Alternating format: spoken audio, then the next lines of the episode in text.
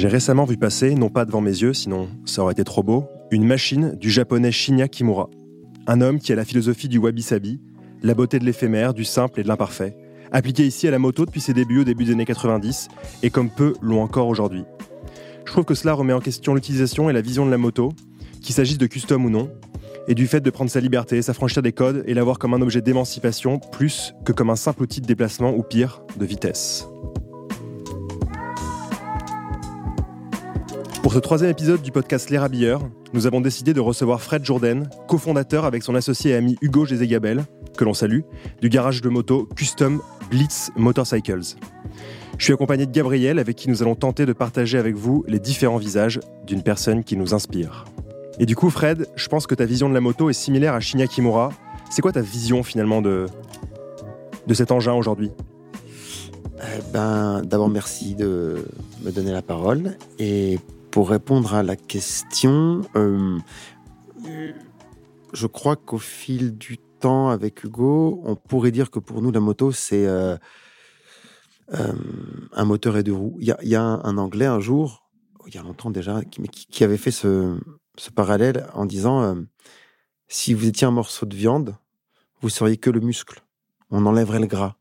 Pas parce que les motos vont vite, parce que nos motos elles vont jamais vite, mais juste parce qu'on a essayé de les réduire à ce qu'on estime être euh, la plus simple expression de ce que ça devrait être. Mais c'est que subjectif, hein, tout ça. Euh, lui, euh, on a eu la chance de le rencontrer. J'ai la chance de le voir tous les ans quasiment euh, en Californie. Et c'est c'est encore différent parce que lui, c'est de le, c'est de la il, applique à la moto euh, ce qu'il a étudié. Il devait être entomologiste au départ, cet homme-là. Ouais. Et, euh, et, maintenant que je t'ai dit ça, je t'invite à re-regarder ces motos. Et tu vas y voir une sorte de courbe de, de mère nature. Nous, on n'est pas là-dedans. On n'a pas cette vision-là du design. On est plus nu que lui. Et c'est ce qui fait que ces motos, d'ailleurs, sont plus belles que les nôtres, je crois. Enfin, moi, je trouve. Parce qu'il y met... Euh, il y met ce que Mère Nature met dans, dans ce qu'elle fait, c'est-à-dire vraiment de la beauté. Voilà. J'ai envie de pleurer. Fred, on va parler un peu de toi. Ouais. Euh, et je pense que, comme on le fait très souvent dans les podcasts, on essaye de comprendre euh, la personne euh, derrière l'objet. Mhm. Parce que je pense qu'un objet, il, vient de l'imagination de, de ses créateurs. Et pour comprendre l'objet, on doit comprendre la personne. Mhm. Euh, est-ce que tu peux nous dire un peu d'où tu viens euh, Quel est ton parcours? Eh ben, Oui, euh, moi je suis j'ai 45 ans déjà. Putain, je suis vieux. j'ai j'ai une enfance super cool, super chouette en banlieue parisienne avec des parents aimants et une chouette petite sœur que je salue. salut. Salut. Salut Isabelle. et, et en fait, j'ai eu un parcours euh, classique de d'enfant, de, bourgeois moyen. Euh, comme je voulais pas me faire engueuler par mon père qui pouvait parfois euh, faire passer des messages de manière assez dure, je travaillais bien. Comme ça, ça me mettait à l'abri des coups de grisou. J'adorais le sport, donc j'en ai fait beaucoup. J'en fais encore un peu aujourd'hui, mais j'en ai fait beaucoup. Et donc finalement, j'étais le genre de gamin qui allait au lit à 8h05 après Ulysse 31. Je sais pas si ça vous parle. Évidemment. Ouais. Ben voilà. Et, euh, et j'avais des bonnes notes et, euh, et mes centres d'intérêt c'était euh, clairement l'école, le sport et les Lego. Pas les filles? Non, jamais. non. Et je faisais des trucs en Lego parce que mon père m'a raconté un jour cette anecdote à laquelle je crois pas. Hein, mais c'est romancé dans le regard d'un père. Quand j'avais, selon lui, genre deux ans et demi, J'étais du genre à, hurler le matin euh, très tôt. Genre 4h30, je hurlais, je réveillais tout l'immeuble, enfin bref. Et ils s'étaient habitués à ça, mes parents. Et donc, ils attendaient qu'à 4h30, euh, le, le, petit haut se lève et, fasse du bruit. Et un matin, eh ben, mon père, il a ouvert les yeux, il était 6h30. Il dit, mais merde, il, n'a rien dit, l'autre. Donc, il est allé voir dans la chambre. Et la veille, il m'avait mis des Legos, des gros duplos. Et il m'a dit que j'étais en train de babiller dans mon, lit avec les Legos que j'essayais de désassembler. Encore une fois, hein, c'est le regard d'un père à deux ans et demi. Bon. Ça fera partie de la légende. La légende urbaine. Ouais, mais le, fait est, en, revanche, que moi, je me souviens très clairement de mes années entre 7 euh, et même jusqu'à 15, ouais, 15 ans, où je faisais des trucs de geek, je faisais des concours de Lego. Ah ouais Ouais, geek. Ouais, et j'en gagnais en plus. C'est encore plus geek. C'est quoi un concours, c'est quoi un concours de Lego? Ben, Il y avait des magasins de jouets. Euh, moi, je me souviens d'un magasin dans une petite ville à côté de laquelle j'ai grandi et ils organisaient un concours avec un thème. Donc, il fallait fabriquer. Euh, le thème, c'était les pirates ou l'espace. Voilà. Et il fallait présenter sa, sa création. Euh, je crois qu'on avait genre un mois pour la faire. Et je la présentais. Et j'ai gagné un livre sur Legoland la première année. Donc j'étais hyper content. Je ne savais même pas que ça existait, moi, Legoland. Je connaissais Thoiry, mais pas Legoland. Et l'année d'après, j'ai gagné un voyage à Legoland. Et c'était comment? Ah, C'était fou. C'était fou parce qu'ils faisaient en Lego des trucs que je ne pouvais même pas imaginer exister. Euh, c'était massif, c'était des, des, châteaux de la Belle au Bois dormant et ce genre de trucs. Et surtout, ce qui était fou, c'est que à un moment, et encore aujourd'hui maintenant, je me dis, même si je, je crois que j'ai fabriqué mon, mon, métier de rêve, mais le métier de rêve qui, qui existe déjà que j'aimerais faire, c'est créateur de Lego. Tu vois, quand, quand euh, les premières euh, collabs Lego avec euh, Lucasfilm sont sorties, j'ai trouvé l'idée tellement fabuleuse. Quand j'étais moi, 13-15 ans, je regardais Captain Flamme à la télé, Albator, et il n'y avait pas les Lego Albator ou Captain Flamme. Alors je, je refaisais avec les moyens du bord les vaisseaux des dessins animés euh, Jace les conquérants de la lumière, Albator, Capitaine Flamme, Cosmos 1999, qui est une série euh, très kitsch. Et je me disais, oh, j'ai pas la bonne couleur, j'ai pas les bonnes formes. Mais bon, on y arrivait. Maintenant, tu peux tout faire. C'est ça qui est fou. Moi, je, je c'est pas des bêtises, hein, mais euh, deux à trois fois par an, je vais dans un magasin Lego. Tu achètes des Lego? Alors, ça m'arrive. J'ai, le week-end dernier, j'ai fait en acheter. Je te jure que c'est vrai. Un Lego Qu'est-ce qui t'a retenu? Le prix, c'était 400 balles. La Bugatti Veyron. Ah oui, oui. Ah ça, prend, ça, prend, pas mal d'heures à construire ce truc-là en plus. Hein. Alors, moi, je me souviens de, quand j'étais petit, la voiture, euh, la voiture, n'avait qu'une à l'époque, ça me paraissait être le Fujiyama à, gravir. J'ai dû la faire, je sais pas, en 100 heures. Maintenant, ça me prend une soirée. Mais c'est une soirée de concentration. cest tu, ressors de là, euh, t'es es vidé. Et donc voilà. et, moi, je me souviens de ça. Et je me souviens qu'en fait, euh, j'étais aussi fan d'Action Joe. J'en ai encore d'ailleurs chez moi. Je sais pas dire. Et je faisais des dioramas. Donc, euh, parce que mon père avait ouvert un club de modélisme, je pouvais accéder à du bois, du polystyrène, de la peinture, de la colle. Donc, je, faisais aussi des jouets, euh, des décors. Mais je faisais aussi beaucoup en Lego. Donc, je mélangeais les deux. Mais comme beaucoup de mecs de mon âge. Hein. Sauf que je, je, je le faisais avec intensité, quoi. C'était sérieux. Jusqu'à quel âge? Ouais, je dirais 15 ans. À 15 ans, on est en quoi? En, seconde? Non, au troisième? Ouais, quatrième, troisième Ouais, je pense que j'ai dû arrêter en quatrième, troisième. Il s'est passé quoi? Euh, Les filles. Ah, voilà. en plus, c'est terminal. Non, il s'est, non, euh, il s'est passé. Euh... Putain, peut-être même qu'en fait, en seconde, je joue encore à Lego. J'en sais rien. Euh, non, euh, je sais pas, plus de sport en fait, ouais. ouais. Et en fait, moi, j'ai jamais été très grand. Donc, euh, sauf que moi, je grandissais pas, mais les autres, oui. Donc, quand tu fais des sports un peu costauds euh, et que tu, tu, tu, joues contre des mecs qui font 30 cm de plus que toi parce que c'est la taille normale et moi, je l'ai pas, bah, tu rentres, t'es plus crevé. C'était quoi comme sport? Il y avait du badminton, il y avait du tennis, il y avait du hockey sur glace. Tu fais toujours du badminton? Non, j'ai arrêté le badminton, j'ai remplacé par le squash. Ah, par le squash, ouais. Et maintenant, j'ai arrêté, j'ai remplacé par du paddle tennis. Du paddle tennis. Ouais, tu connais pas? Non, je connais pas. C'est ouf. C'est comme un tennis en plus petit. Donc tu prends un terrain de tennis et tu le divises par deux en longueur-largeur. Mhm. Le filet, tu le rabaisses un peu. Et les raquettes, au lieu d'avoir un manche, puis très loin plus tard un tamis et des, cordes, c'est comme une grosse raquette de ping-pong. Donc tu as un manche et tout de suite un tamis en bois, enfin en carbone avec des trous. Donc il n'y a pas de corde. Et tu, ça joue à 1000 à l'heure mais à 1000 à l'heure. Et moi, je joue beaucoup là-bas en Californie, s'ils ont des terrains euh, gratuits, sous le soleil, devant la plage. Et quand j'y vais, j'y vais deux fois par an, et je joue 5 heures par jour, de 8 heures à 13 heures, tous les jours. Tous les jours. Ah, c'est énervé quand même. bah ouais, mais c'est cool. Et après, je prends ma moto et je vais, je vais me balader dans les canyons quand je suis là-bas. Donc voilà, donc ouais, je sais pas, voilà, j'ai fait, j'ai abandonné un peu les Lego. Et puis ouais, et puis il y a le modélisme aussi. C'est à un moment, ça c'est, il y a eu un overlap, c'est-à-dire que c'était plus cool de, c'était plus drôle de faire du modélisme. Tu avais des, des petites voitures à échelle euh, un cinquième, un huitième, ouais, les trucs euh, thermiques là. Alors moi, j'ai commencé à l'électrique. Ouais. parce que mon père, il avait aussi, euh, dans la, dans ville où on était, bref, il connaissait les gens, donc il avait les clés des gymnases.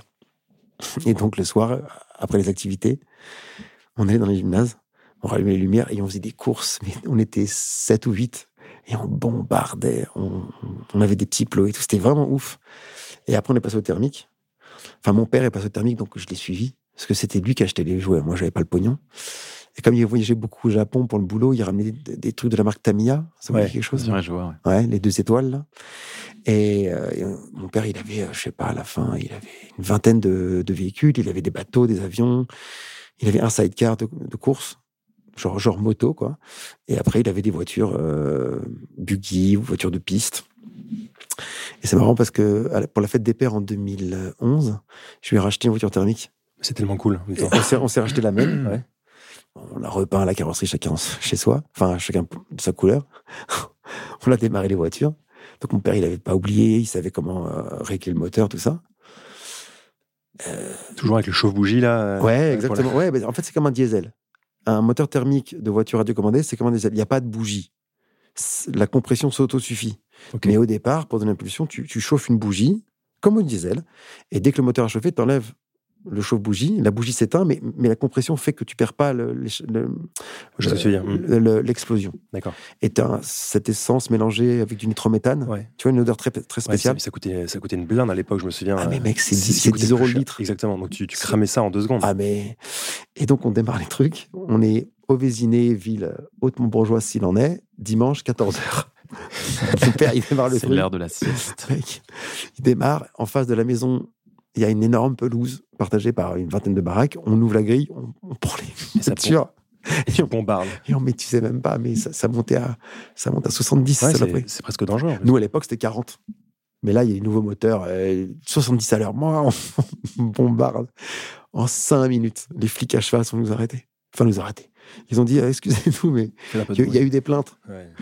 Après, je comprends, un moteur à 12 000 tours, euh, ça crie. Donc, euh, donc on, l'a- on, on les a, on les a gentiment rangés. De temps en temps, on les sortait. Mais voilà, ça, l'a jamais quitté, ce truc, de, de, de, faire l'enfant. Et, et- et moi, en fait, ça, ça a pris le pas. Ouais. Je me souviens que j'ai passé des après-midi entières le samedi ou après les, les cours à aller, à aller me faire mes propres jouets ou ceux de mon cousin notamment. Je lui avais fait plein de jouets. Et, euh, voilà. Et, euh, et après, ben. euh, ça a pris le pas carrément sur ta carrière professionnelle. Oui, en fait, ah oui, pardon, oui, oui, j'avais perdu le fil, excuse. Bah, Euh, non, non, mais c'est vrai. bah, bah, en fait, mais on comprend mieux. bah, après, moi, j'ai fait une première S. ah, bah, Enfin, ça s'appelle plus comme ça maintenant. Première Euh, euh, mathématiques euh, physique C ou D? Et terminale C, voilà. Ouais, c'est ça. Donc j'ai un bac C. Et puis mes parents, ils m'ont dit, euh, il faut que tu fasses une prépa HEC. Donc euh, moi, je dis, bah, ok, je savais pas ce que c'était, mais donc j'ai fait une prépa HEC. Et hum, au bout d'un an, j'ai fait des concours. J'ai été reçu dans une école que je suis allé faire, à- en sub de co. C'était bien, mais bon, c'était à Amiens, quoi. C'est- pas la ville la plus sympa quand t'as 20 piges. Enfin, je pense. Et voilà, et, et en sortant de l'école de commerce, j'ai un peu travaillé dans la mode euh, quelques temps, un an et demi. J'ai fait l'armée, parce que c'était encore obligatoire à l'époque. Je l'ai fait en 97-98. Et après, euh, très vite, j'ai travaillé dans les médias et Internet. Donc j'ai commencé par Énergie, la radio, pendant euh, six mois. Et euh, un de mes clients, qui s'appelait Caramel, vous avez peut-être connu, Ouais. voilà, euh, bah, m'a dit euh, on n'a pas de campagne de pub à t'acheter, mais on a un, un job à te proposer. Donc j'ai dit bah ok, ça me va. Parce que je sentais bien que c'était pas fait pour moi de travailler en costume et d'aller vendre de l'espace pub. Je... Je te vois tellement pas en costume. Et je fait. Hein. Ouais. Ouais, J'avais déjà une vieille Vespa, on l'appelait la crotte de nez parce qu'elle était vert crotte de nez. Un V5A 50 cm3 acheté à Nice. Ça aurait été beau en costume, ça. Et j'étais en costume lamé. Genre euh, Miami Vice. Oh Ah ouais. putain, Ah ouais. ça devait être Et beau. j- Et j'avais des mocassins en croco noir brillant. Oh là là. Ça foutait de ma gueule. Un autre Fred. Mais je, je revendique. Hein. J'étais, Ouais. juste pas comme tout le monde. J'avais pas un costume bleu marine ou gris. Et, euh, et, et j'ai bossé là-dedans et j'ai aimé parce que bah, t'as 25 ans comme tes autres collaborateurs, t'es en jean, t'es en basket, personne t'emmerde. Le métier est fun. Le produit est fun. C'était des boîtes mail, quoi. Et on faisait plein de collaborations, plein de partenariats avec euh, le cinéma, avec euh, les sorties de produits, avec euh, la télé. euh. Et puis, euh, j'étais toujours en, en vieille Vespa, mais c'est une vieille Vespa qui roulait à 40 à l'heure, donc hyper dangereux dans Paris. Et puis, un de mes potes à l'époque passe le permis, je me dis, bon, je suis pas plus con qu'un autre, quoi, je le passer. Et je le passe et je m'achète euh, dans la foulée une moto euh, qui, avait, euh, qui était de 74, mon année de naissance. Et j'ai gardé cette moto un an et j'ai revendu un, un de mes meilleurs amis. Et j'ai racheté une autre moto encore plus vieille, que j'ai toujours. Et c'est pour cette moto-là que j'ai passé mon CAP en 2004. Ok, parce que tu travaillais et tu t'es dit, tiens. Non, je travaillais et on m'a dit. Ah. Tous mes copains m'ont dit, putain, ta moto, Fred, quand même. C'est la moto de, pour vous la situer, c'est une BMW série 2. Donc, c'est la moto des flics du gendarme de Saint-Tropez. C'est une R50, non? R50 série 2. Ah, c'est cool. Ça. Donc, avec les deux selles l'une derrière l'autre. Et la mienne était grise. Et elle appartenait à David Guetta. Non. L'homonyme. Pas. Ah, La carte grise est au nom d'un David Guetta. Je peux pas imaginer que David Guetta, euh, Je vois. ça, il ait eu cette moto. je le vois pas trop dessus, non Moi non plus. Mais peut-être que c'était lui, j'en sais rien. En tout cas, voilà. Et à force de traîner euh, la nuit, euh, tout ça, euh, les gens savaient que j'avais cette moto. Et, un jour, tout le monde me disait Putain, elle va tomber en panne, ta meule. Et au début, j'y croyais pas parce qu'elle tombait pas en panne. Donc je disais Mais pourquoi elle tomber en panne? Et puis en fait, euh, ça s'est émissé en moi et j'ai commencé à y croire. Je me suis dit Mais ils ont peut-être raison. Peut-être qu'elle tombe en panne. Et là, je vais être dans la merde. Parce que euh, en 2003, quand je, en 2002-2003, quand je l'ai eu, euh, il avait il y avait déjà plus de mecs à Paris qui s'occupaient de vieilles motos comme ça. Ça n'existait plus. Il y avait que des gars qui, réparaient des motos modernes. Et s'ils existaient, je ne les connaissais même pas. Et si j'en suis allé en voir un, et tu te dis, Ouah, lui, il me dit ce qu'il veut, il, prend, il, me fait ce qu'il veut, je vais rien voir passer. Donc j'en parle avec un jour mon père, et je lui dis, ça m'emmerde de de pas me débrouiller parce que je sais changer une bougie, je sais comment ça marche avec le modélisme, mais euh, j'aimerais aller un peu au-delà. Et il me dit, mais t'as qu'à t'inscrire à un cours du soir, euh, regarde ce que fait euh, le, CNED ou, euh, l'école des arts et métiers et tu verras bien. Le CNAM, je fais, ouais, ok. Puis je laisse passer. Comme on dit tout ça, je vais le faire et tu le fais pas. Et l'année d'après, au mois de juillet, juillet, août, il me pique un peu. Il me dit alors, euh, le CAP, tu t'es renseigné? Je fais non. Il me dit, ah, je tu vas jamais au bout de tes idées. Et je dis, Bim.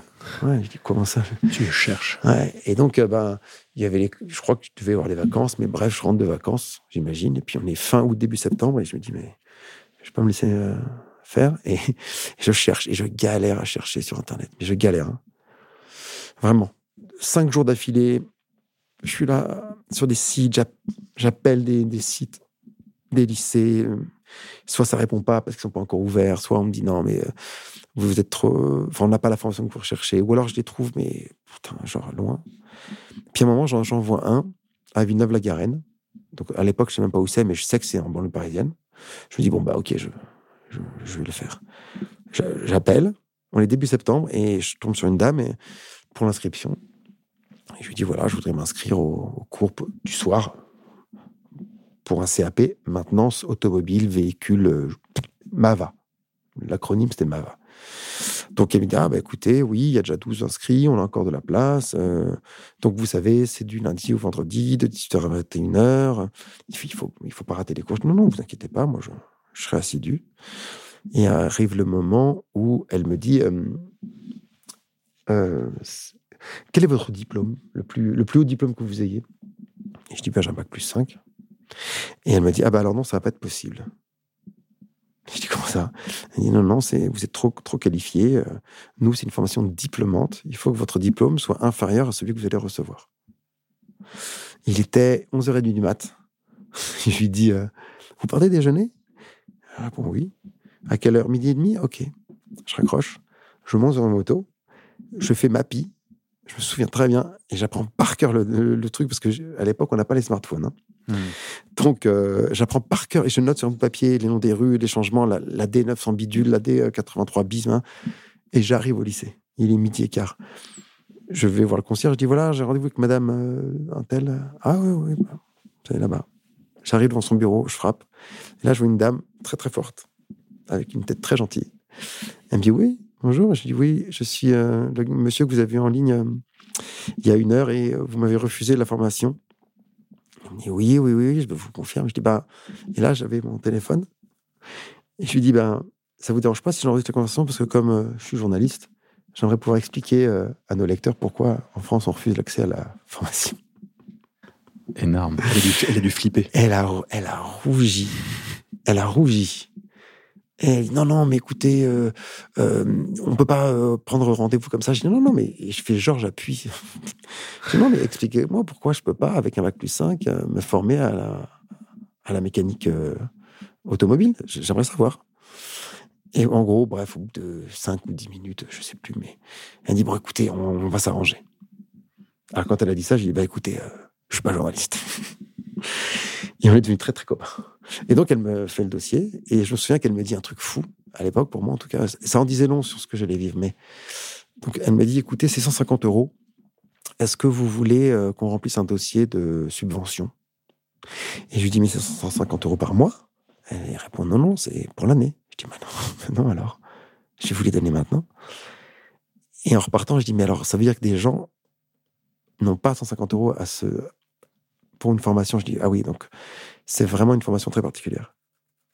Mais ça remet les pieds sur terre aussi. Mmh. Oui, exactement. je me suis dit, ah ouais, euh, ça veut dire qu'en France, il y a des gens quand même qui galèrent pour 150 euros euh, sur 9 mois. Hein, donc on parle de 20 euros par mois. Quoi. Euh, et, quelques jours après, vers le mi-septembre, premier cours. Donc on est dans un, un atelier école. Donc c'est un lycée normal, comme vous connaissez tous les lycées. Et au fond du lycée, il y a un gymnase et un comme un gymnase, mais encore plus grand. Et c'est un atelier plein de bancs, avec des salles de cours en verre, avec des chaises et des tables. Et au milieu, il y a des carcasses de voitures dans tous les sens. Et le prof qui nous accueille s'appelle Laurent Lafolie. Il a une blouse blanche et dans sa poche, là, il a, il a un pied à et genre 5-6 stylos. Et il vient qu'une table roulante avec un moteur bicylindre, coupé en deux, avec des couleurs, et qu'on peut tourner à la main pour voir le mouvement des pistons et des soupapes. Et je suis le seul blanc. On est 12 ou 13 et je suis le seul blanc. Et je dis, ah ouais, c'est fou. Et le mec se dit, voilà, il se présente, voilà, donc il dit, qui connaît les principes du moteur à quatre temps? Tout le monde lève la main, sauf moi. Donc je me dis, ah ok, ces mecs, ils savent tout ce que c'est que le, 4 temps, 2 temps, la mécanique. Moi, il dit, bon, on va remettre les bases en place. Voilà ce que c'est que le 4 temps du moteur. Et là, je me dis, il est 18h15. Hein. je me dis, ok, pour la première fois de ma vie, j'ai 30 ans, je sais que c'est là que je veux être. Ça m'a pris 30 ans, mais je sais que c'est là que je veux être. Il n'y a, pas, a pas un autre endroit au monde où je veux être à ce moment-là de ma vie. Et j'ai cette excitation du savoir. Un million de questions. Un million. Ce qui t'était jamais arrivé avant, en fait. Jamais. Et j'étais un bon élève, mais je subissais les cours. J'apprenais pour euh, passer à l'année d'après, pour que mes parents me laissent tranquille, pour que les profs me laissent tranquille. Là, le mec, j'avais envie de. Je, l'aurais étouffé de questions. Je l'ai étouffé de questions après. Mais. Attends, mais... Ouais, non, mais voilà. Je, la soif de savoir, j'ai connu ça une fois dans ma vie. je suis hyper content. Et ça a duré combien de temps? Le CAP hmm. ou la soif de savoir? Les deux? CAP, 9 mois. Donc en mai 2005, on l'a présenté. Tous les élèves, on l'a tous eu. Et la soif de savoir, je l'ai encore. Toujours. Ok. Voilà. Mais ça, ça, ce jour-là, je crois que ça a déclenché un truc en moi. Et donc, tu termines ton CAP Oui, en 2005, en mai. Qu'est-ce qui se passe? Ben, Déjà, pendant le CAP, dès les premiers cours, je dis à ce prof, Monsieur La Folie, je dis, monsieur, ça me faisait marrer de l'appeler Monsieur La Folie. J'aime beaucoup. C'était mon petit jeu, même Monsieur La Folie. Quelle lourdeur. mais voilà. Et y en a, on en avait un autre qui s'appelait Monsieur Matos. il avait bien trouvé sa place. Ouais, il était là. Il était en place. Et je lui dis, voilà, moi, je veux apprendre à faire de la mécanique mais je, voudrais savoir appliquer la mécanique aux motos. Il me dit, c'est quoi comme moto? Et je lui dis, ben là, je viens avec une série 2, donc il est, venu voir la moto. Elle est belle. Lui-même était motard, en fait. Je elle est jolie, ta moto. Votre moto, sans vous voyez. J'aime le vouvoiement parfois, moi. Et je lui dis, mais c'est pas cette moto-là sur laquelle je travaille, parce qu'elle, pour le moment, elle fonctionne. Mais j'aimerais travailler sur une moto que je viens d'acquérir, c'est une vieille Royal Enfield des années 60, donc une anglaise, une vraie anglaise, qui était en panne. Il me dit, bah, pas de problème, vous menez la moto et, on va, et, vous allez travailler là-dessus toute l'année. Et donc, tous les, tous les lundis, mercredis, jeudi, vendredi, pas le mardi, parce que c'était des cours de français, moi, bon, a priori, je m'en sortais pas trop mal. Ça a l'air euh, d'aller jusqu'à présent. Ouais. et ben, on... j'avais ma moto. Donc, j'ai commencé à acheter des pièces sur Internet pour euh, refaire le, cylindre piston, pour changer le kit euh, visuel, c'est-à-dire réservoir, selle, garde-boue, phare. Et je me souviens, je recevais ça d'Angleterre dans les gros, gros carton, je vais livrer ça chez Lycos. Enfin, chez Caramel, pardon, qui entre-temps était devenu Lycos. Et les gens regardaient ça bizarrement. Et je me souviens que quand j'ai négocié mon CAP avec mon patron, parce que c'est tu quittes le bureau à 18h quand même, c'était un Allemand qui s'appelait Malte. Il m'a dit j'avais tout préparé, j'avais fait comme vous là, j'avais une feuille avec les pour, les contre. Hein. J'avais, j'avais essayé d'anticiper ces oppositions parce que j'étais directeur du marketing sur 12 euh, pays. Ça me faisait, ça paraissait bizarre qu'il accepte qu'à 10h45, le mec, il ferme ses cahiers, il s'en aille. Donc j'arrive dans le bureau, je dis voilà, je voudrais te dire que j'ai trouvé un truc qui me plaît, je veux une formation mécanique. il me dit d'accord. Je dis euh, d'accord, mais d'accord quoi? Il dit fais-le. Donc mon papier me servait à rien. Et il me dit la seule chose que je te demande, c'est que personne ne sache que ça se voit pas. Parce que la mécanique, euh, c'est salissant. Tu dois avoir les ongles propres. Parce qu'il m'avait dit un truc. Il m'a dit si à un moment ou un autre, pour une des opérations que tu mènes, ça foire, et ça peut foirer, tu peux être sûr qu'ils vont tomber dessus parce que tu n'es pas concentré, parce que tu fais autre chose. Donc, faut pas que les gens le sachent. Il dit parce qu'on est en France, c'est pas l'Allemagne ici. En Allemagne, on a tous pris des formations qui n'ont rien à voir avec notre métier au cours de nos métiers. C'est dans les jeunes allemandes, mais pas en France. Et il avait raison. Et donc, j'ai jamais dit à personne que je faisais un, CAP. Et, Et tu te laves bien les mains. Ouais, tu vois. J'ai appris euh, parfaitement. On confirme, Fred a les ongles très propres. Merci le White Spirit. alors qu'il sort du garage. Non, mais presque. voilà, je sors du garage. Donc je sens le garage, mais j'ai pas les mains sales. Parce que euh, c'était le deal que j'avais avec lui, je voulais pas le décevoir, donc je dis ok, bien sûr. Et puis ça m'allait, hein, je voulais pas avoir les ongles noirs. Donc euh, voilà. Et donc, donc, une fois que j'ai fait ce CAP, moi j'ai continué à bosser encore 4 ans dans l'Internet. Parce que ça me plaisait, parce que c'était bien payé, parce que j'y étais pas mauvais, voire bon. Mais je commençais à faire un peu mes, mes, mes propres motos, parce qu'entre-temps, j'avais rencontré un type qui est devenu une sorte de mentor, qui avait 30 ans de plus que moi, qui s'appelait Becker. Alors j'en parle au passé parce qu'il est plus là, mais euh, il a été là jusqu'à il y a deux ans, trois ans. Et, euh, et c'était un ex-dentiste qui avait fait fortune dans les années 80 de par son métier, et puis qui, à 47 ans, avait décidé que ça suffisait il avait assez bossé, il s'était assez crevé le cul. Et il avait tout arrêté, il avait tout revendu, sa, sa, clinique, euh, ses, baraques, ses, voitures, ses, motos, parce qu'il avait beaucoup de choses. Et il vivait hein, dans une toute petite maison à Romainville, euh, qui était autant un garage qu'une maison. Et puis le hasard a fait que je l'ai rencontré un jour dans une, dans une, rue de Paris, en train de, faire de la mécanique sur une moto. il m'a aidé. Et j'ai trouvé ce type tu sais, la petite voix qui dit lui, lui, il va compter. Ben, j'ai eu ça. Tout de suite. Je ne l'ai pas expliqué, mais. Et en fait, euh, pour la petite histoire, ce jour-là, j'avais rendez-vous avec le DG de l'ICOS France. Et moi, j'appartenais à l'ICOS Europe, dans les locaux français. Et c'était un type que j'avais pas en haute estime. Voilà. J'avais rendez-vous à 14h et je tombe sur Becker à 11h du matin. Je répare la moto de mon pote qui était en panne. Je m'apprêtais à repartir au bureau. Et il me dit euh, à moi et à mon pote, il nous dit bah, si vous voulez, euh, vous avez deux belles vieilles BM, c'est cool, moi j'en ai quelques-unes chez moi, euh, venez, on, on, va les voir. je regarde ma montre, je dis bon, écoute, il est 11h, 3h, ok. Donc on part à Romainville, je suis rentré chez moi à 22h, et j'avais 13 euh, messages. du, DG, quel est crescendo, du genre bon, bah Fred, on, se voit dans un quart d'heure. Hein. Ah, t'es en retard. Et à la fin, c'est quoi ce, ce manque de respect? Et donc, le lendemain, je suis dans son bureau, je dis c'est pas que je te manque de respect, c'est que je trouve quelqu'un de plus intéressant que toi avec qui j'ai passé la journée. Voilà. Boum Silence. Il n'a pas aimé, mais je ne m'attendais pas à ce qu'il aime. Et, euh, et, puis, merde, ouais, je me suis dit euh, ça arrive pas tous les jours que tu rencontres des gens avec qui tu te dis, au-delà du partage d'un savoir, la mécanique ou autre chose, je, je veux connaître sa vie à ce mec. Moi, c'est pas tous les jours. Ouais, mais c'est pas un réflexe évident que de tout plaquer et, d'aller faire ce qu'on a envie de faire, en fait. Alors attention, ce jour-là, j'ai plaqué un rendez-vous, j'ai pas tout plaqué. C'est venu plus tard. Mais tu t'es dit, je peux pas louper ce rendez-vous, je peux pas aller, ne pas voir ses motos, je peux pas discuter avec lui, c'était passionnant, quoi. Et puis c'est au-delà de ça, c'est que j'ai perdu la notion du temps. Ouais. On était dans un garage où, comme ici, où il n'y avait pas vraiment de, prise sur le jour, sur l'extérieur. je, ne me rendais pas compte du temps qu'on venait de passer avec lui. On avait passé quasiment euh, 8 heures à discuter de motos, de pièces, de sa vie d'avant. Et, merde, ça m'avait intéressé, quoi. Et, et moi, j'ai pas rencontré toujours des gens dont la vie m'intéresse. Là, plus vie. Mais voilà, j'ai pas tout le temps eu ça, moi. Et je crois que j'ai fait le bon choix parce que ce gars-là, il a été très important dans ma vie pendant les dix années où je l'ai côtoyé. Et même quand, euh, justement, on s'est posé la question de changer de vie, c'est pas venu du jour au lendemain. Hein. C'était par petites touches, des discussions avec, ce fameux Becker, avec des amis à moi, avec mon père, avec, des gens. Et Becker, il a, été. Euh, j'aime à dire que mon père a été l'adulte le plus important de ma vie d'enfant. Et Becker a été l'adulte le plus important de ma vie d'adulte. Parce que quand j'ai rencontré euh, Becker, j'avais 30 ans. Et il m'a accompagné jusqu'à mes 42 ans.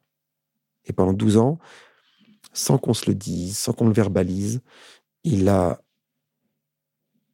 Comment dire Il a aidé au process de validation d'une prise de décision importante, quelle qu'elle soit. changement de vie en, étant une, mais voilà. Donc, encore une fois, je ne l'appelais pas pour dire euh, Becker, je veux discuter de ça avec toi, j'ai besoin de ton avis. Non. On s'appelait, ça durait une heure et demie, deux heures, et au milieu de ces une heure et demie, deux heures, il y avait une sorte de maïotique où il accouchait mon âme et il me faisait voir des choses que je ne pouvais pas voir avant. Ce qui est fou, c'est qu'avec Becker, par exemple, quand j'avais un problème mécanique, parce que parfois, donc, je faisais de la mécanique avec lui, mais parfois dans mon petit endroit qui est devenu le garage Blitz avec Hugo. Donc, c'était l'endroit d'Hugo, pardon. le problème dans la journée, ah mince, on ne sait pas le résoudre, j'appelle Becker. Problème notamment électrique. Becker est une bille en électricité au moment où je l'appelle. Donc, je sais qu'il va me donner la solution. En revanche, quand je vais lui raconter mon problème, le fait de lui raconter à lui et pas à un autre pour essayer de lui faire comprendre le problème, je vais devoir utiliser des mots et visualiser le, le, souci sous un autre angle. Et bien à chaque fois, mais je vous jure que c'est vrai, hein, à chaque fois, je, lui dis, alors voilà, j'ai eu plein de problèmes, j'ai fait ci, j'ai fait ça. Puis donc il disait, ah oui, t'as pensé à faire ça? Je dis, bah oui, j'ai pensé à faire ça, j'ai pensé à faire ça. Et je dis, ah stop, c'est bon, j'ai trouvé. Hmm. il me disait, mais je t'ai rien dit, je dis, si, si, tu t'en rends pas compte, mais tu m'as dit. C'était juste une façon qu'il avait de faire marcher mon cerveau en fait, je faisais marcher mon cerveau pour lui d'une certaine façon que je n'arrivais pas à faire marcher pour quelqu'un d'autre. Et c'est pour ça que ce mec a été important. Comment, comment ça s'est passé, justement, la, transition entre, entre l'ancien travail, même si elle a été douce, il y a quand même un. Ouais, ça a été par petites touches. Ouais. Il y a, y a, eu plusieurs choses. Il y a d'abord eu le fait que hum, plus avec Hugo que j'ai rencontré entre temps, hmm. plus on s'entendait bien, plus on améliorait notre petit savoir donc chaque moto qu'on faisait était plus aboutie que la moto qu'on avait faite avant. Tout le temps, tout le temps, tout le temps. Jusqu'au moment où on s'est dit, euh, au, début on travaillait gratuitement pour nos, copains, les copains de copains et tout ça. Jusqu'au moment où on s'est dit, on n'aura pas de honte à demander de l'argent, parce que le problème de l'argent, c'est que ça asservit les gens. Quand je te paye, tu me dois quelque chose. Je t'ai mmh payé. Je mmh t'ai donné euh, des billets ou un chèque. Le pire, c'est que c'est ça, en fait, ce que je te donne. C'est un bout de papier. Et ce bout de papier me donne le droit d'attendre quelque chose de toi. Et avec Hugo, je pense que dans notre éducation, on n'aime pas décevoir les gens. Donc on s'était dit, tant qu'on a des failles, tant que ce qu'on fabrique n'est pas optimisé selon nous, je parle là d'optimisation mécanique et électrique, pas euh, esthétique encore, mais au moins que la moto fonctionne parfaitement, perde pas d'huile, démarre, euh, tout ça. On peut pas faire payer les gens parce qu'ils auront la main sur nous ça va nous mettre potentiellement de la pression, ça va créer des engueulades, et on veut pas ça. Et donc, on, en fait, c'est nos amis et nous-mêmes qui avons su nos propres plâtres. Des motos qui démarraient mal, des motos qui chargeaient pas, des motos qui perdaient de l'huile. Et à un moment, on s'est dit, mais Becker d'ailleurs nous a dit, vous avez fait des motos euh, mieux que moi maintenant. Vous faites des motos mieux que moi. Ce qu'on n'imaginait pas arriver quatre ans auparavant. Parce qu'il savait tout sur les BM. Nous, on savait rien sur les BM. Et en quatre ans, on a su autant que lui sur les BM, et puis on en a su sur les Harley, et puis on en a su sur les Triumph, et puis sur les Yamaha, et puis sur les Honda, que lui ne touchait pas. Ou moins que nous. Et donc, il y a un moment où on s'est dit, en tout cas moi, je me suis dit, je, pourrais demander à quelqu'un que je ne connais pas de me payer pour ce que je viens de faire, parce que ce que je viens de faire a une valeur. Et Becker nous avait toujours dit ça. Les gens, quand ils payent pas, ils ne se rendent pas compte de la valeur. Pour que les gens valorisent un travail, il faut un chiffre devant. C'est terrible, mais c'est comme ça. Et c'est comme ça que ça s'est, fait. Ok. Et officiellement, ça s'est créé quand, du coup, Blitz? En 2010, officiellement. Mais notre dépôt de nom Donc le, le, le, nom Blitz, sans le logo que tu connais aujourd'hui, qui était le logo d'avant, que mhm. c'est qui a été fait par ma sœur, a été fait en 2009, fin 2009. Donc on va dire que ça fait 10 ans. Ouais. Comme les ravilleurs. C'est ça. on peut se souhaiter un bon ouais, Joyeux 10 ans. Voilà. Et, et ensuite, on a créé, créé les statuts. On a déposé les statuts en 2011. Il y a toute une année euh, qui était un peu, un peu 2010, qui était un peu bizarre où il y avait un nom, il n'y avait pas de structure juridique, il y avait la constitution d'un site internet, une page Facebook, parce que s'il fallait le faire, que je viens de là, donc je savais. Mais à cette époque-là, j'étais encore en, en poste dans la dernière société que j'ai que j'ai connue, et j'étais en mi-temps. D'accord. Voilà. J'avais négocié un mi-temps. Ok. De 8h à 13h. Et pourquoi vous l'avez appelé Blitz? Je jamais posé la question d'ailleurs, là ça vient, ça me vient. Voilà. Alors, euh, ben, on voulait un, un, truc plutôt court, plutôt facile à retenir.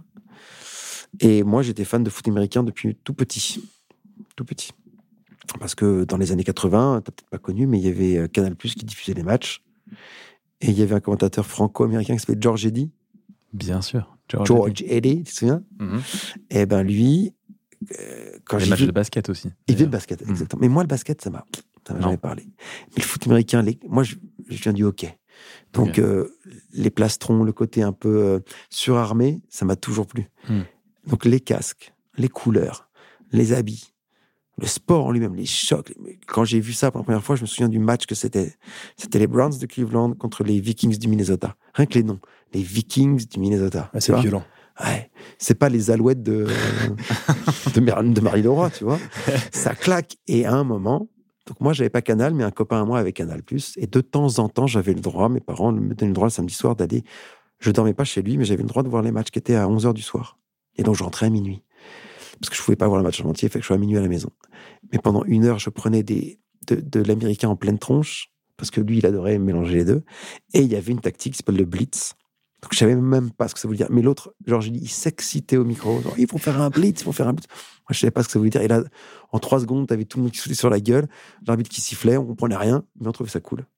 Et donc, ce mot, il m'a accompagné toute mon adolescence. Parce qu'on jouait un peu au foot américain euh, le, mercredi après-midi avec les copains. Et on dit, ouais, on fait un blitz, on savait pas ce que ça voulait dire. Et on se mettait sur la gueule. Et ben, on se rappelle. Ouais, euh, on a, on a démis l'épaule d'un pote quand même. Ah, tout de même. Tu vois, vous l'avez remis euh, Il se l'est remis tout seul. Comme dans l'arme fatale. La même. Contre un, contre un poteau de foot. Mais bref. Et à un moment, on a, on, a, on a eu plein de noms en tête.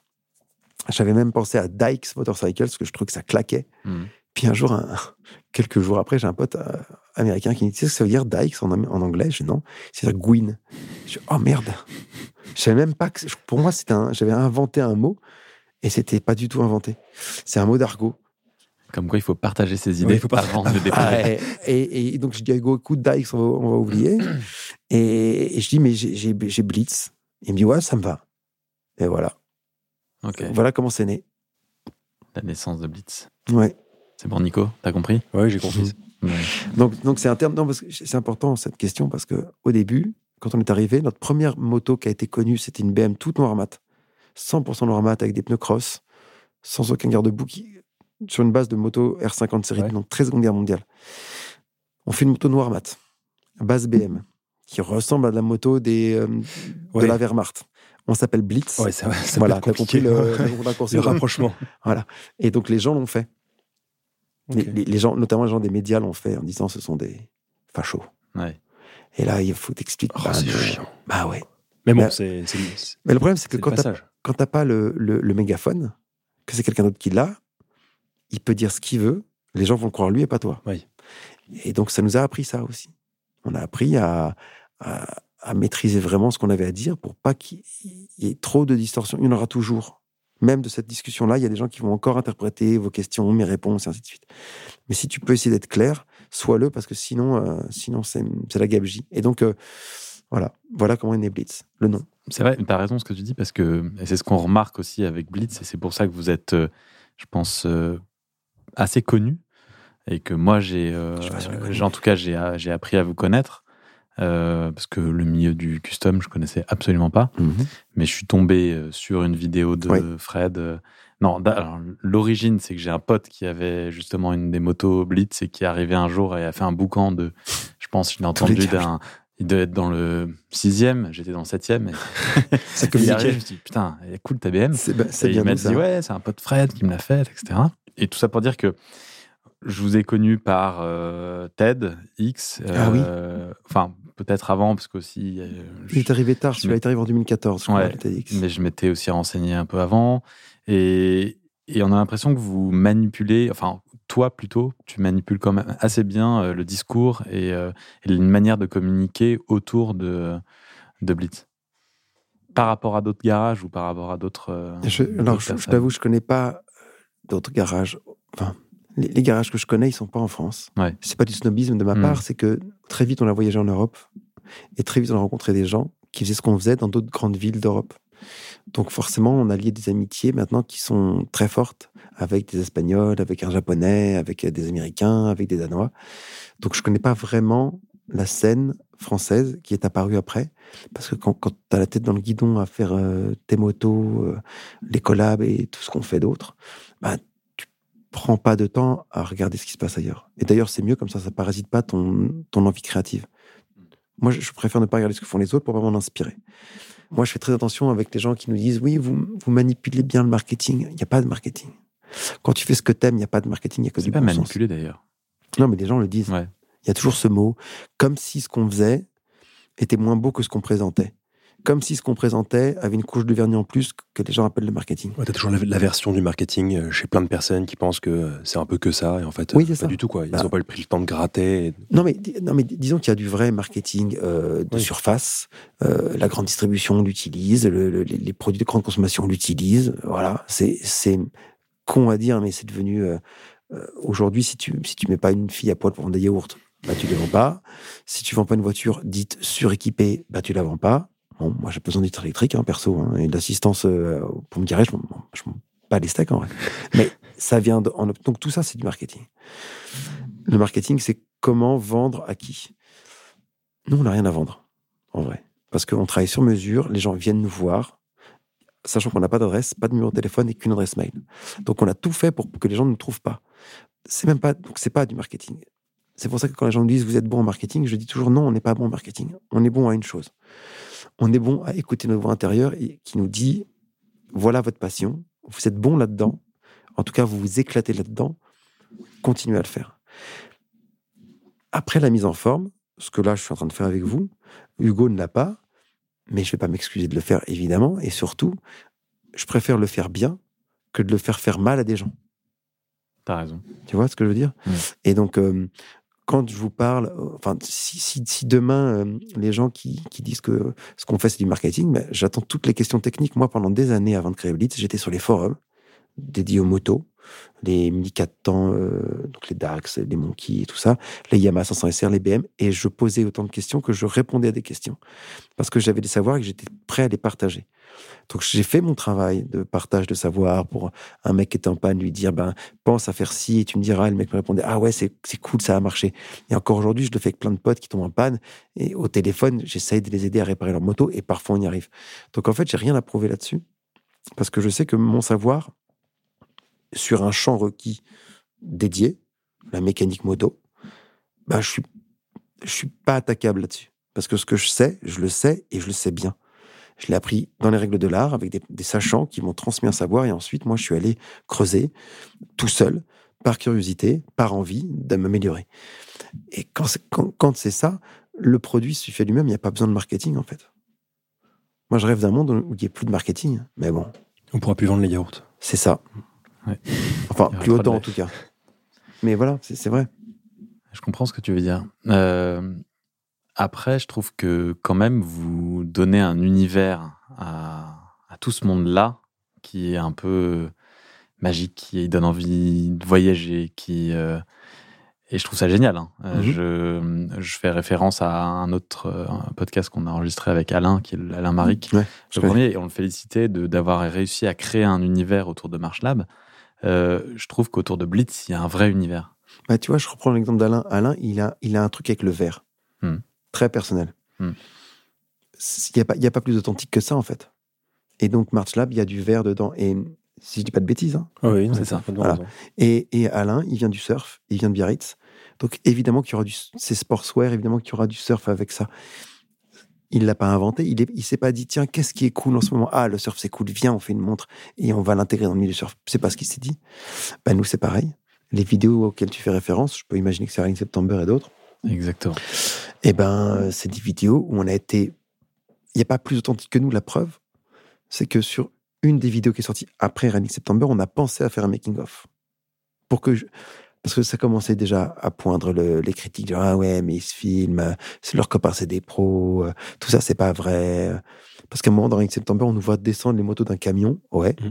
parce qu'on voulait on voulait pas se faire chier à aller en, moto jusque dans l'endroit où on voulait aller c'était beaucoup trop loin mais on voulait rouler dans cette partie du désert et dans le montage on sait même c'est même pas nous qui l'avons fait mais le le, le réal Clément Beauvais il a laissé ces trucs parce que c'était vrai et des gens commençaient à nous attaquer là-dessus. On s'est dit, ah donc il y en a qui ont que ça à foutre. Sur 4 minutes 30 de film, de voir ces 5 secondes-là, de les isoler, de dire, ah, vous voyez, c'est pas des vrais. Donc un jour, on s'est dit, tu sais quoi? Dans un des prochains films qu'on fera, un de nos copains prendra une toute petite caméra HD, là, les GoPro, là Les GoPro, exactement. Ça coûte rien. Et il, filmera ce qu'on vit au quotidien. Et donc, il y aura la version montée, jolie, avec l'image, la voix off. Donc, c'est Long Live the Kings et le making of. Et sur Long the Kings, on n'a eu aucune critique. Parce que quand on a sorti le making-of, personne ne peut nous attaquer. Parce qu'on voit bien que ce qu'on fait, c'est vrai, de vrai, de vrai. On ne prend pas de douche, on se lave les dents dans une rivière pour de vrai, on mange au bord de la route pour de vrai, on graisse un câble de moto cassé avec de l'huile de sardine parce qu'on n'a pas d'huile moteur pour de vrai. Et on s'est dit, putain, il faut quand même penser à ça, alors qu'on ne devrait pas, en fait. Non, on, clairement pas. Voilà, mais sauf qu'on a, on a, on avait un garde-fou en se disant de l'expérience d'avant pour éviter tous ces gens-là qui n'ont finalement que ça à foutre d'aller essayer de décortiquer ce qu'ils voient pour trouver la faiblesse. Ben là, on va leur dire voilà, les faiblesses elles sont toutes là. T'emmerde pas décortiquer, on va te les donner. Et quand tu fais ça, tu lui coupes la son pied au mec. En tout cas, j'invite vraiment euh, tous les gens qui écoutent ce podcast et qui n'ont pas encore vu euh, l'une des deux vidéos ou les deux euh, les regarder. C'est vraiment hyper inspirant. On avait même fait une vidéo, nous. Et ouais, mais ça, j'allais. Ah oui on, a, oui, on a travaillé ensemble. Ouais. On a travaillé ensemble. Euh, donc vous pouvez aller sur les rivières. Aussi, vous pouvez aller voir le portrait de. Non, mais d'ailleurs, euh, cette vidéo, il n'y a pas plus authentique. Souviens-toi, on était dans la vallée de Chevreux, dans une après-midi. Ouais, mais tu, tu vois, on, a, j'ai un peu la même remarque. C'est-à-dire que quand j'étais venu vous voir euh, pour retracer un peu l'histoire, c'est que on a, donc avec les rabières, on a commencé à travailler avec la marque Tudor. Ouais.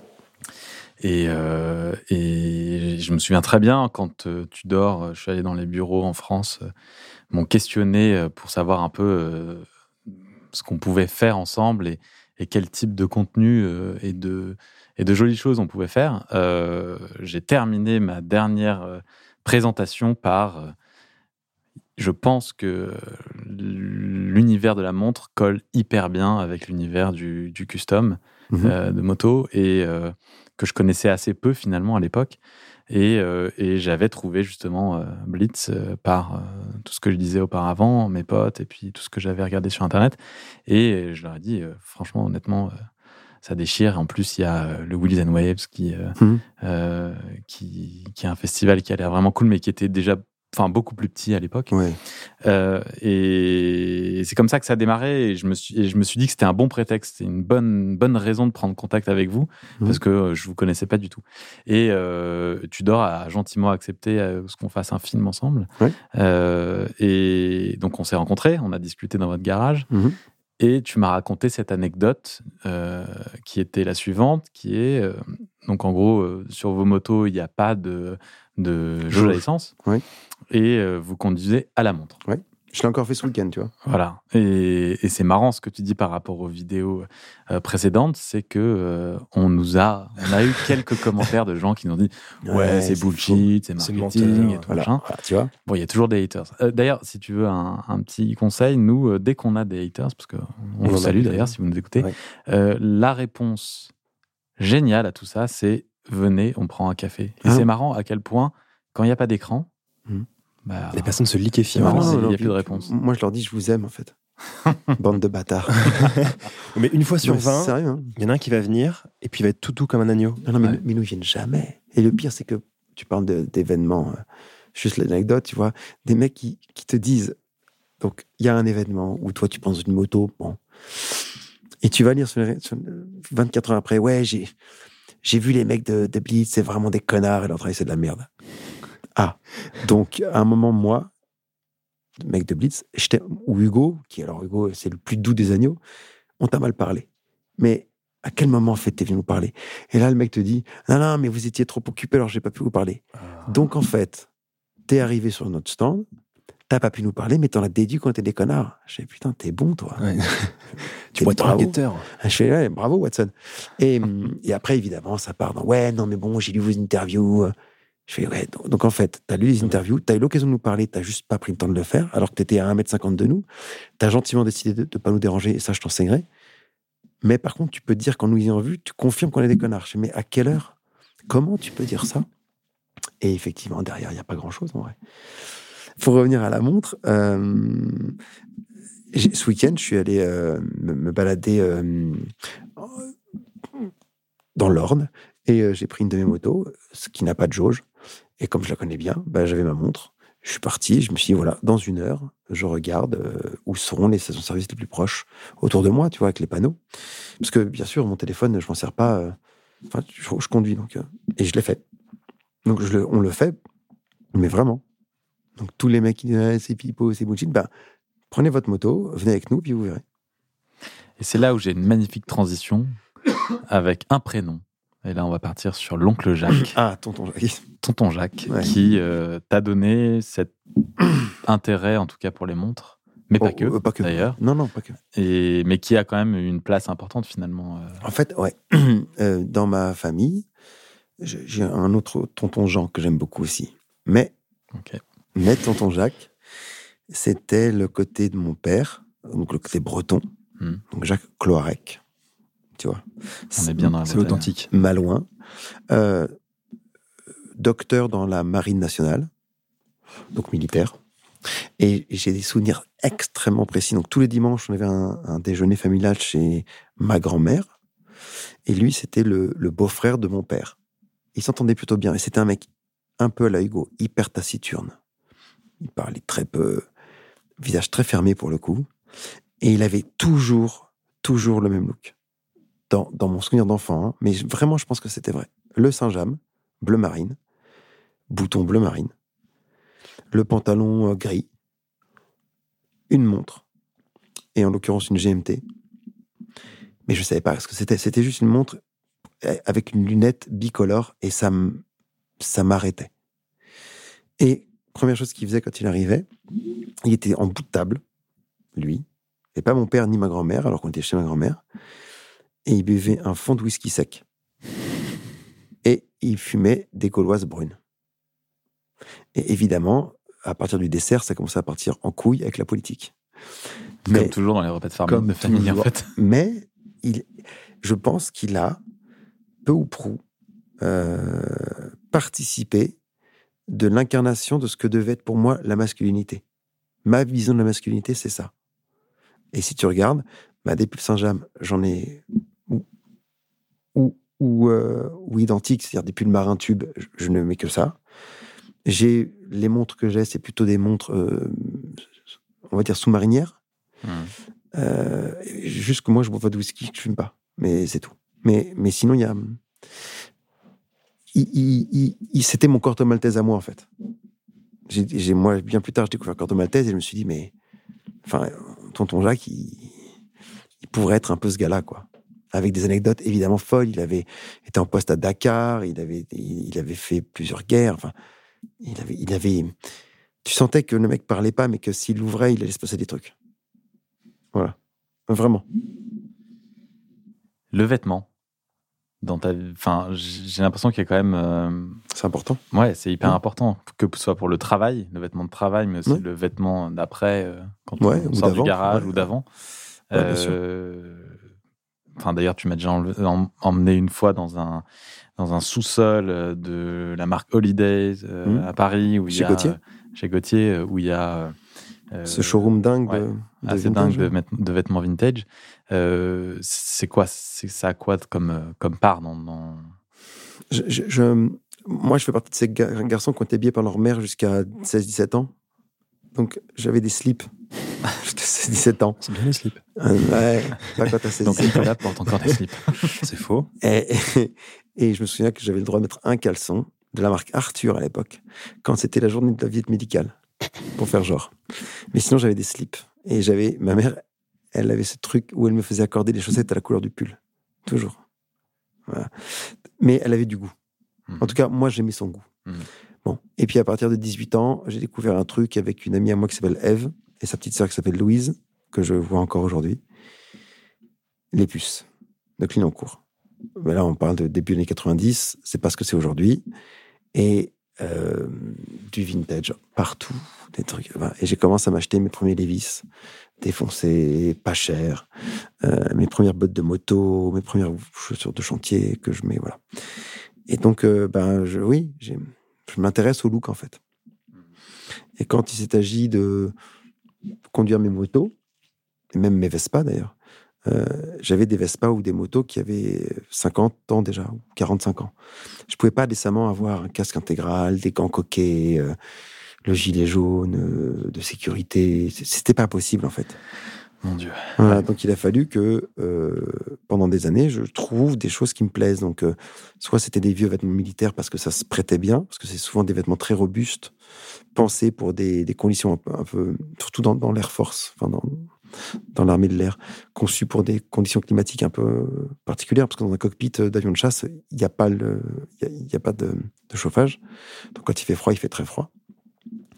Et puis quand on a euh, créé notre petit garage, on a eu la chance que finalement quelques marques s'intéressent à ce qu'on faisait pour nous proposer de, prendre la main sur des capsules en disant ben, c'est quoi pour vous les vêtements que vous voudriez porter aussi bien dans l'atelier que quand vous faites vos road trips? Et donc on s'est. En fait, on a, on a, on a donné euh, nos vêtements à nous en disant ben voilà, cette veste-là, on l'aime bien. Si on pouvait la refaire dans tel tissu, avec telle couleur, avec telle couture. Et c'est comme ça que c'est arrivé, les collabs mais elles sont issues d'un vrai amour des vêtements techniques. J'en parlais avec Gauthier, justement, dont on, dont on parlait juste à l'instant. La beauté des vêtements militaires ou de travail, c'est qu'avant d'être éventuellement beaux, ils sont d'abord extrêmement fonctionnels et extrêmement bien pensés pour résister aux années qui passent. Donc il y aura toujours des poches d'une certaine forme ou d'une certaine taille pour y mettre un certain objet. Et elles seront à un certain endroit pour être accessibles. Et ça, c'est très important. C'est exactement comme euh, les montres d'ailleurs. Ouais, bah, les montres outils, c'est la- exactement c'est ça. la fonction qui définit la forme. Ouais. Si tu prends par exemple la P01 Mhm. de, de chez euh, Tudor, ce, ce boîtier-là et, la lunette euh, bidirectionnelle, c'était une demande de la Marine nationale, par exemple. Mhm. Euh, c'est moi, je considère pas la montre comme un bijou. D'ailleurs, si tu regardes la mienne, elle est, elle est rayée de partout parce que je l'enlève jamais. Je dors pas avec, mais je l'enlève pas quand je travaille à l'atelier. Donc, c'est pas un bijou précieux. Elle a une fonction. Elle me donne l'heure et elle me sert de jauge d'essence quand je, pars en, voyage sur ma moto. Donc, elle sera patinée avec le temps. Moi, j'aime ça. Mais surtout, je lui demande de fonctionner tout le temps. Qu'il pleuve, qu'il vente, qu'il neige, qu'il fasse chaud, froid. Et, les vêtements, c'est a priori en tout cas pareil. C'est comme ça qu'on a, en tout cas qu'on qu'on a euh, préempté euh, le, le secteur très particulier du prêt-à-porter ou de la mode. Parce que c'est pas notre dada au départ. Et, et j'ai remarqué aussi que t'aim- t'aimais particulièrement les Vans. Est-ce qu'il y a une histoire autour de ça ou je te vois ouais. souvent avec des grandes chaussettes, euh, ce que j'adore d'ailleurs, hein, avec euh, des petites Vans en tissu toutes fines, Oui. avec la grosse marque du euh, sélecteur de vitesse. Oui, oui, elles sont toutes c'est vrai. Là, celle-là aussi. Là, c'est les super Oui, gars. oui, parce que parce que parce que quand j'étais petit, enfin, je- il y a un moment avec le foot américain, tout ça, il y a, on était, euh, enfin, vous avez comme moi grandi avec l'Amérique, j'imagine, l'Amérique d'Hollywood, Ouais, L'Amérique qui faisait rêver, ouais. ouais, basket et le BMX. Ouais. Bon, ben moi j'étais, j'avais pas de poster dans ma chambre, j'avais pas le droit, tout ça, mais n'empêche, j'étais fan d'un mec qui s'appelait Hollywood Mike, Mike Miranda, ça vous dit rien? Non. Ceux qui savent sauront.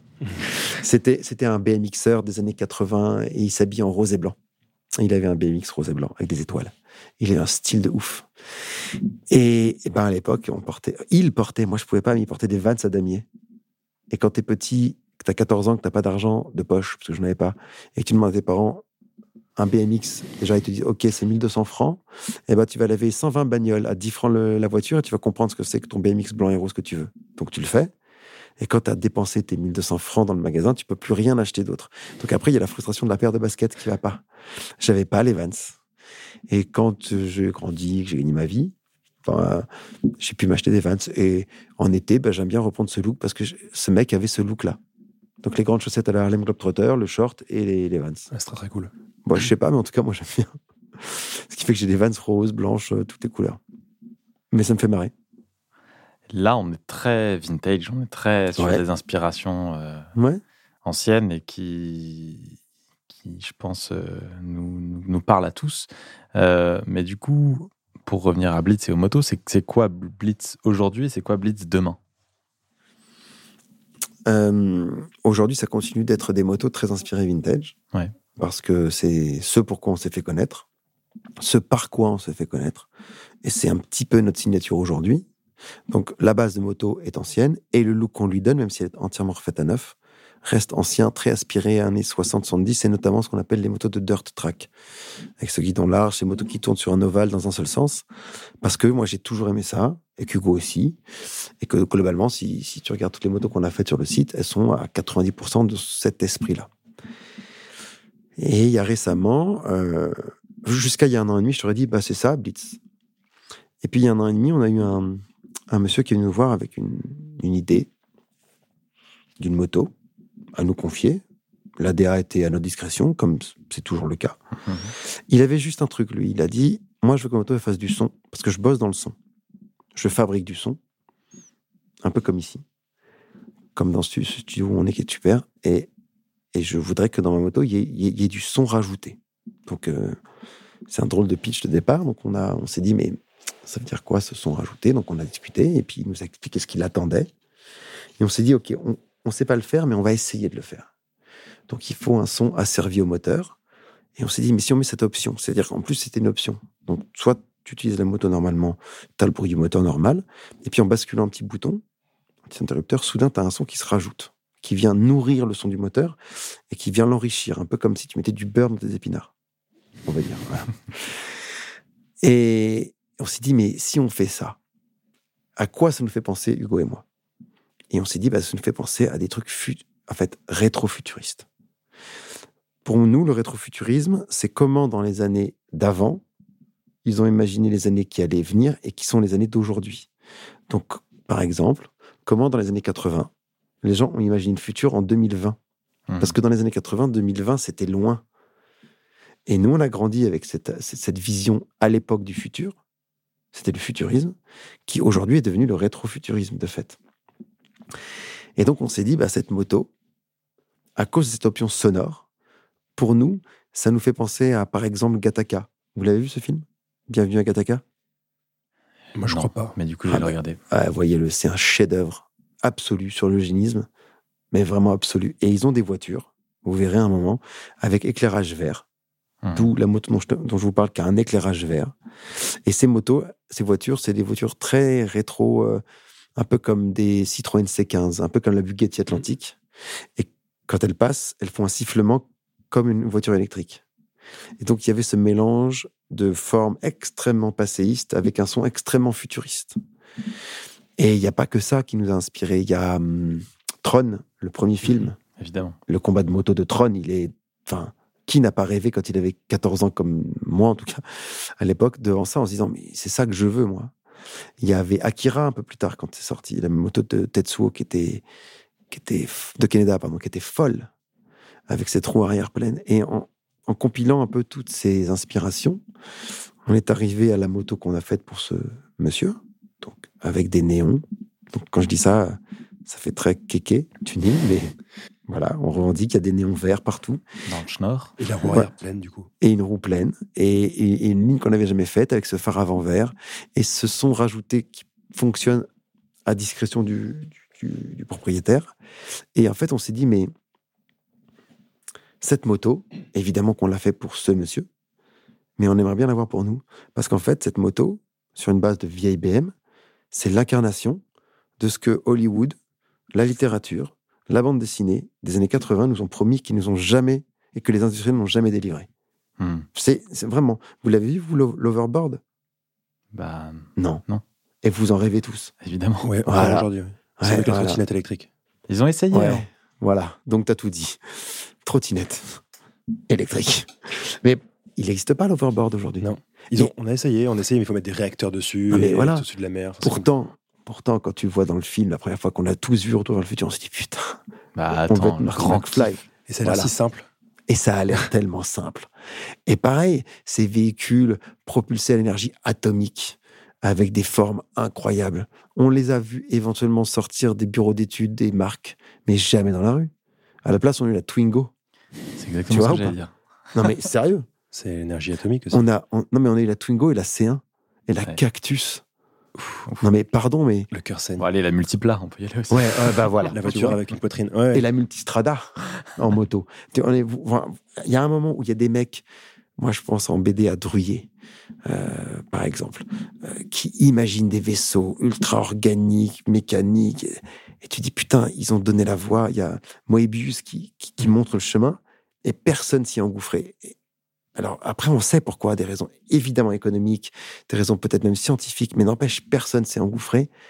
Et quand nous, on a, il y a un an et demi, eu la possibilité d'avoir quelqu'un qui nous dise OK, on part dans cette direction-là.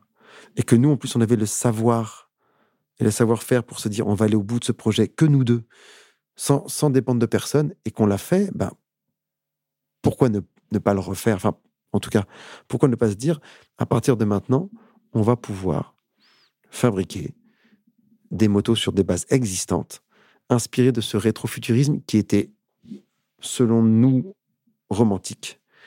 C'était des héros absolus, les mecs, qui étaient beaux, qui faisaient rêver, qui faisaient bander. Parce qu'aujourd'hui, quand, on nous vend le futur, c'est plutôt planète asséchée et on va tous crever. Donc, moi, à l'époque, c'était, c'était pas ça. Parce que on vendait le futur comme, comme un Eldorado. Mais moi, je vais encore y croire. Je sais que notre futur, il est beaucoup moins rose, mais en tout cas, si on peut donner enfin vie à ces véhicules qui nous ont fait tant rêver dans les dessins animés, la BD ou le cinéma, et que finalement, à part quelques savants fous dans, dans, dans leur coin, personne n'a su euh, incarner, bah, je vois pas pourquoi on le ferait pas. Et donc, pour répondre à ta question, on va proposer bientôt l'évolution de cette moto qu'on a appelée la Black Dot, parce Mhm. qu'elle est toute noire, donc c'est le point noir, la marque 1, un peu comme Iron Man. Mhm. On a notre marque 2, qui est en train d'être achevée, sur une autre base, pas du BMW, mais, mais pas les moteurs habituels qu'on travaille, sur des moteurs à injection qu'on n'avait jamais travaillé auparavant. Donc on s'est forcé à aller euh, mettre le nez dans de l'injection, dans Et un sur, les cas, quelque chose là? Un K75 exactement, ouais. Et parce que le, le bloc moteur du K75 se prête beaucoup plus à, à à l'exercice rétrofuturiste que le R qui a ses deux cylindres qui de toute façon donne un côté archaïque au moteur. Ça ressemble à un moteur des années 40-50. Mhm.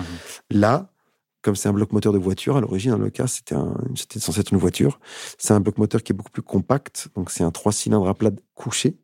Donc, les trois cylindres sont du côté gauche quand tu es sur la moto. Et ça lui donne un. Donc, on a... Elle est quasiment finie. Et, et moi, quand je la regarde, je bande. Ah, je vous jure, je bande. Je dis putain, on va, on, va, on va aller la voir. hein. non, mais non, moi, j'ai envie de... Parce qu'on lui a mis pareil des néons partout et tout. Et elle fait juste pas de son rapporté. On voulait pas ça. C'était l'exclusivité de ce monsieur. Euh, mais il le sait. D'ailleurs, on lui a dit on s'est inspiré de ta première moto à toi pour faire la prochaine. Et moi, je rêve là qu'elle soit finie bientôt. Avec un square, avec une armure, un casque où on voit pas mon visage. On, on puisse même pas voir un centimètre carré de ma peau. Je puisse aller dans les rues de Paris la nuit et voir la réaction des gens sans qu'eux puissent la voir. Le, le- tu vois, le casque où on te voit pas. Ça va être assez fou. Et je veux passer dans des tunnels et allumer les, les néons au moment où je passe dans le tunnel pour que les gens se disent mais qu'est-ce que c'est que ce truc? Et Parce que je pense que les gens se diront mais qu'est-ce que c'est que ce truc? Ça va réactiver leur enfance et euh, tout ce qu'ils avaient Bah, imaginé quand ils étaient plus bah. En tout cas, s'il y a des gens qui ont, comme moi je l'espère, rêvé devant ces objets euh, télévisés ou dessinés, se dire oh putain ça existe en vrai maintenant. Parce que moi j'attendais ça de l'industrie automobile et de l'industrie euh, moto. À la place, je vous dis, on a eu la Twingo. À quel moment Comment on a des, des types qui nous, qui nous indiquent le chemin et tout le monde se, se dit ouais ça c'est cool mais vraiment tout le monde hein, parce qu'on parle de films qui ont battu des records au box-office et tout le monde en a parlé et donc tout le monde sait dans les bureaux d'études que ça a priori c'est ce que les gens attendent et à quel moment tu as des types qui Eh les gars j'ai une idée on va faire un Twingo et ce sera un neuf Euh, merde Il faut fumer. non, mais enfin, je pense qu'en haut, il y a en haut lieu, il y a des types qui ont dit Ouais, c'est bien beau, les gars, là, vos voitures futuristes. Nous, on veut en vendre.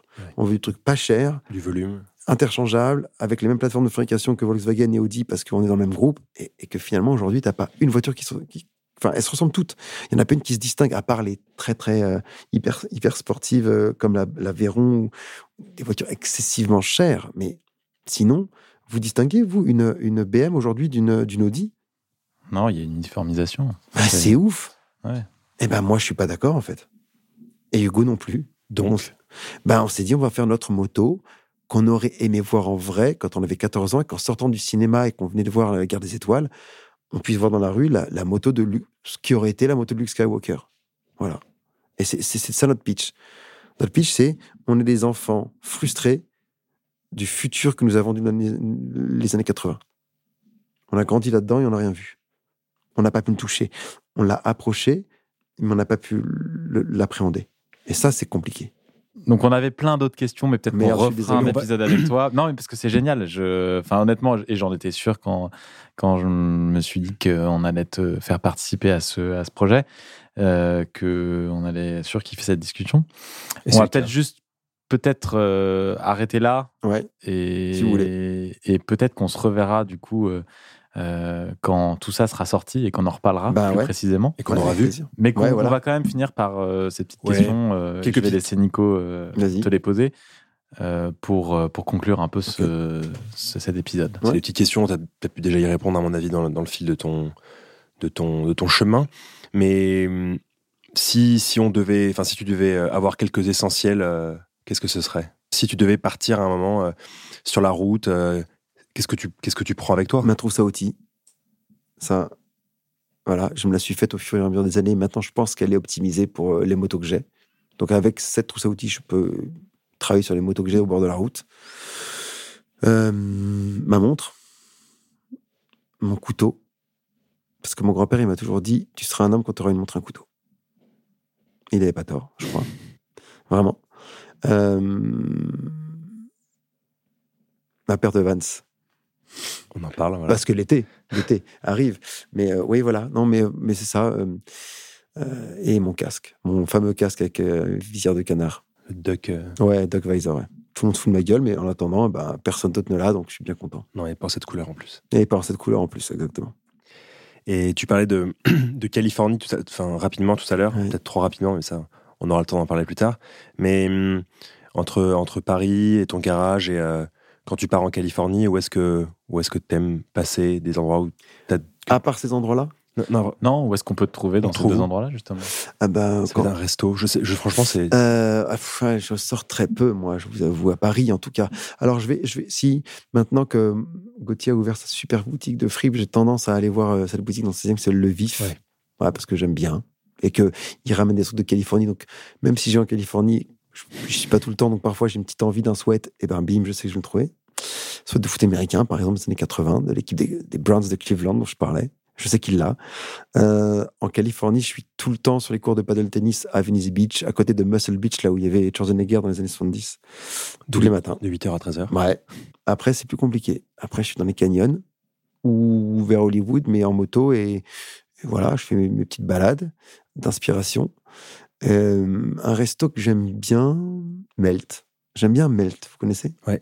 Ouais, j'aime bien, parce que c'est de la viande texane et que c'est hyper bien cuit et que c'est bon. Et de temps en temps, avec un ami à moi que j'adore, qui s'appelle Rami, on va prendre un café pour discuter chez Dose dans le 17e. Ça, c'est un super endroit. C'est JB qui tient ça. Ouais. C'est un petit, ouais, c'est un petit café. Moi, j'aime pas le café, mais ils ont des très bons jus de pommes. Et je sais que leur café est très bon, parce que Rami boit du café, il me dit, cela, c'est des bons. La dernière question? Bah, Tu la poses, Gabriel. Non, c'est toi. non, mais du coup, on tient un peu répondu, et c'est une question un peu fermée. Mais euh, c'est sur un peu les. Si tu pouvais donner quelques, ouais, quelques personnes qui t'ont un peu. Euh, voilà, qui t'ont, qui t'ont réellement inspiré, en fait. Ah, ouais, ouais. Euh, il y a eu ce, ce, mec Becker. C'est quoi son prénom? Patrick. Patrick. Hmm. Mais tout le monde l'appelait Becker ou Beck. Va savoir. Moi, j'ai toujours appelé Becker. Donc, Becker, mon père qui s'appelait aussi Patrick. Bon. point. parce que c'est un gars bien. Je le sais maintenant que j'ai grandi. Enfin, je l'ai même toujours su, mais là, je, l'affirme, maintenant que je suis un adulte. J'ai vu l'adulte qu'il était et c'était un bon adulte. J'aime beaucoup Gauthier Borsarello. Ouais. Ouais. parce que il est fin, il est humble, et c'est un extrêmement curieux de tout et très érudit. Il trouve des souhaits de, foot américain. Et en plus, il me trouve des bons vêtements. Non, mais vraiment, c'est un type vraiment bien. Je vous invite à le rencontrer, à l'interviewer, vous verrez. Mhm. Euh, et à lire l'étiquette. Oui, ouais, exactement, parce mhm. qu'il est derrière tout ça aussi. Merci Fred. De rien. Merci Fred. Salut.